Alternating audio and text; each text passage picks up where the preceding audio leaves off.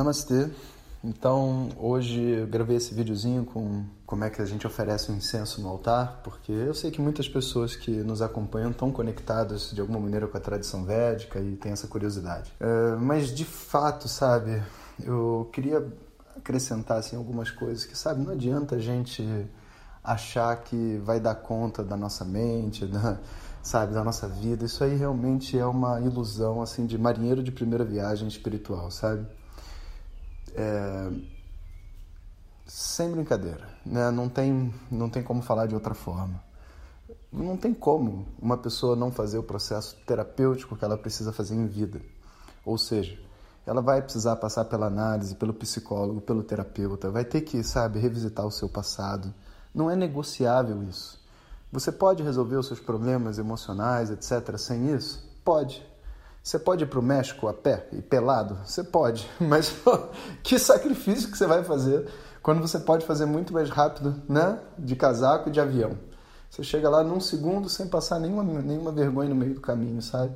Da mesma maneira, você pode é, conquistar todo o conhecimento de yoga e Vedanta sem uma conexão com Deus? Pode.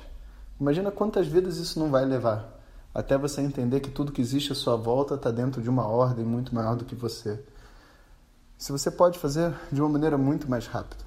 Então, as orações, a devoção, né, o Shraddha, que é essa confiança no conhecimento, ela, tudo isso assim vai, vai crescendo exponencialmente quando a gente tem não uma religião necessariamente, mas quando a gente tem uma prática religiosa, uma religiosidade como assim, se eu sou capaz de viver uma vida de monge, sabe? Comigo mesmo, uma disciplina de acordar cedo, sabe? De lembrar da minha família, de ter gratidão aos meus professores, aos meus mestres, aos meus pais, né? De poder, sabe, rezar por aquilo que eu não consigo controlar na minha vida, pelas doenças das pessoas, para que elas se vão, para os filhos que precisam passar no vestibular, para os problemas todos que surgem. Tudo isso fortalece esse nosso sankalpa, esse nosso desejo, a nossa intenção, a nossa força de vontade de vida.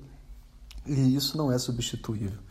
Então, como eu sei que vocês são pessoas sérias, eu achei que eu deveria contar isso para vocês.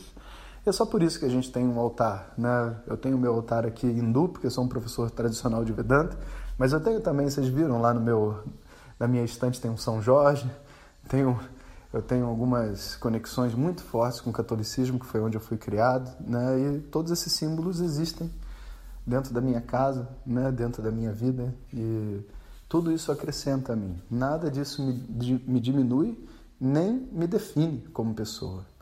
A nossa religião, né? A nossa religiosidade, ela não é algo para criar limites para a gente. É algo para levar a gente além, sabe? Então essa, esse desafio né, de se abrir religiosamente, tanto para quem está dentro de um grupo e precisa ouvir coisas de fora, quanto para quem não tem grupo religioso nenhum né, e tem uma certa resistência até a religiosidade. Existe aí um desafio, existe um ganho esperando você. Então, já que a gente está começando essa coisa de Vedanta na veia, sabe, é bom a gente manter o coração aberto, a mente aberta e fazer as nossas orações, porque o bicho vai pegar. Um abraço para todos, até daqui a pouco. Hariom.